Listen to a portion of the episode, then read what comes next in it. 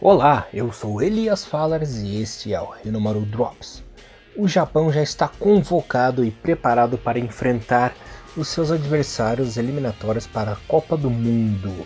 Os compromissos são os mais importantes do ano e serão jogos decisivos para a classificação japonesa. O Japão enfrenta a Austrália fora de casa no dia 24 de março e no dia 29 de março enfrenta a seleção do Vietnã.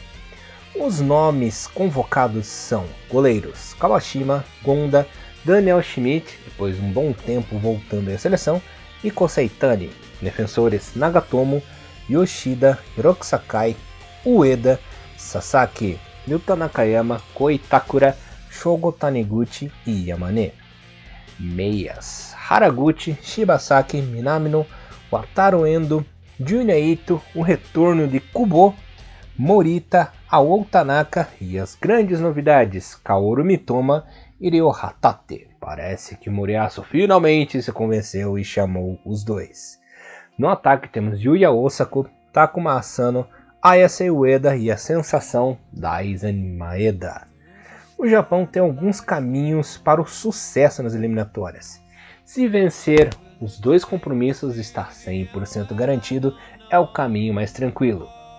Um caminho um pouco mais arduoso, mas de sucesso também, seria empatar com a Austrália e vencer o Vietnã na última rodada. Ou vencer a Austrália e empatar com o Vietnã, né?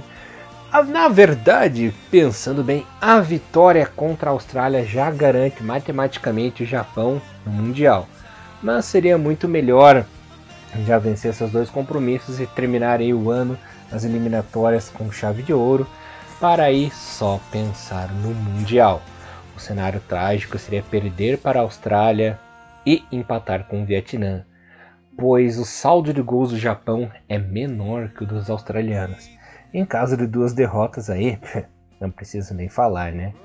Vamos ver como que a equipe de Moriaço irá se comportar aí nesses dois compromissos.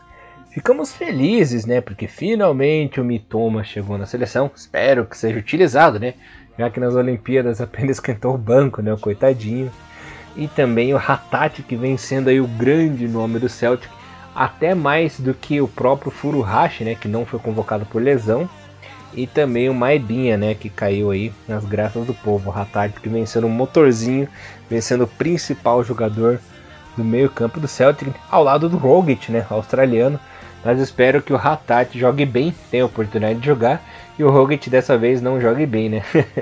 Lembrando que Furuhashi e o nosso querido Moriaço não foram convocados por lesão. É, rapaziada, vamos torcer, vamos orar e vamos ver se finalmente quebra essa zica. Esperamos uma vitória aí japonesa nos últimos compromissos, né, os últimos confrontos contra a Austrália jogando lá. Foram dois empates, né? Então, é um bom sinal. Que pelo menos empate. é, então, vamos lá, Japão. Ficamos na torcida. E sempre nos ouça, né? Esse foi mais um Renúmero Drops com Elias Fallers. Sayonara!